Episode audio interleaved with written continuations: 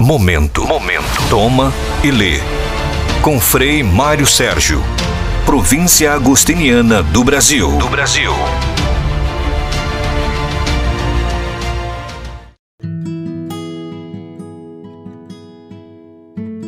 Olá, meus amigos. Hoje o nosso tema será sobre a beleza, segundo Santo Agostinho.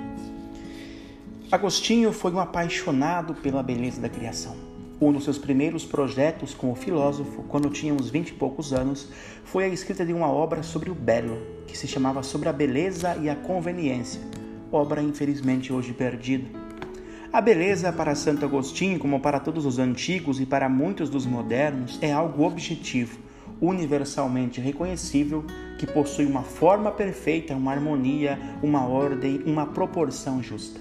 Sem essa ideia de que a beleza é qualquer coisa de objetivo, belo em si mesmo, independente do juízo de gosto, foi o que permitiu a existência do Renascimento, por exemplo. O objetivo da beleza é mostrar a transcendência das coisas. A beleza está conectada com o bem e com a verdade. Hoje, infelizmente, nosso padrão artístico mudou e mudou para pior. A arte não busca mais o belo em si, que é a razão de ser da arte mas está subordinada a elementos exteriores, como a política, a crítica social, a quebra de tabus. Mas deixemos de lado a modernidade e voltemos à antiguidade. Para Santo Agostinho, a beleza é um sinal. E como é próprio todo sinal indicar alguma coisa para além de si mesmo, por exemplo, o sinal da fumaça indica fogo, o sinal do anel no dedo indica compromisso. Da mesma forma, para o nosso santo, a beleza indica, mostra, aponta para o autor da beleza. Em um clássico texto das Confissões, Agostinho começa a interrogar o céu, o mar, a terra e o ar sobre Deus e como chegar até ele.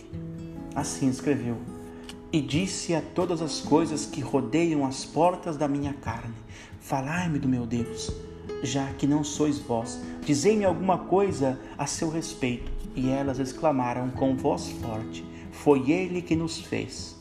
Contemplá-las era a minha pergunta, e a resposta era a sua beleza. As, a resposta às perguntas de Agostinho sobre Deus era a beleza do mundo. Ela é uma porta que conduz diretamente ao Criador. As criaturas não seriam belas se não fossem o reflexo da sua beleza, que é Deus. Mas o que gera atração nos sentidos quando nos relacionamos com as coisas de modo que as vejamos como belas? Em outras palavras, o que faz com que o belo seja belo? Segundo Agostinho e a tradição clássica, é a proporção, a forma, a graciosidade, a medida, a harmonia que fazem belos os objetos aos sentidos. A beleza não se separa do amor, aliás, é a sua companheira inseparável. Disse nosso santo: será que amamos algo que não é belo? E o que é o belo? O que é a beleza? O que é que nos atrai e nos liga às coisas que amamos? Se não tivessem graça e formosura, harmonia, não seríamos atraídos. Por isso é interessante notar um adendo aqui, segundo a mitologia clássica, Eros, o amor, nasceu no mesmo dia em que se festejava o aniversário de Afrodite, a deusa da beleza. Isso nos conta Platão na obra O Banquete. Mas se os sentidos são atraídos pela beleza física, a alma é atraída pela beleza moral, que é o segundo tipo de beleza per Agostinho. Para ele e muitos dos antigos filósofos, o homem é belo quando vive uma vida moralmente reta, harmoniosa, segundo as medidas do bem, do verdadeiro, da proporção e da temperança. É belo ser justo e íntegro. Essa é a beleza mais brilhante que deve ser sempre buscada, ensinavam os antigos e também Santo Agostinho.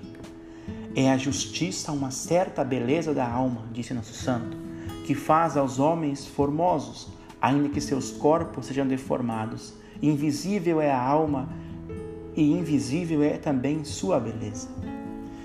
Somente tendo isso como pressuposto é que seremos capazes de entender, por exemplo, como Jesus suspenso numa cruz, chagado, sujo de sangue, pode ser belo. É próprio a beleza moral de que fala a Escritura.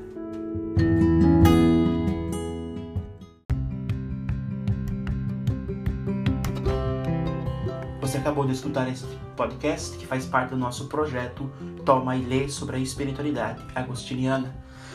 Quero dizer-lhes que durante 30 dias serão 30 podcasts diários sobre temas agostinianos e depois também tem, terão, teremos mais conteúdos. Fique conosco, fique comigo e também se você é jovem, tem um convite para você.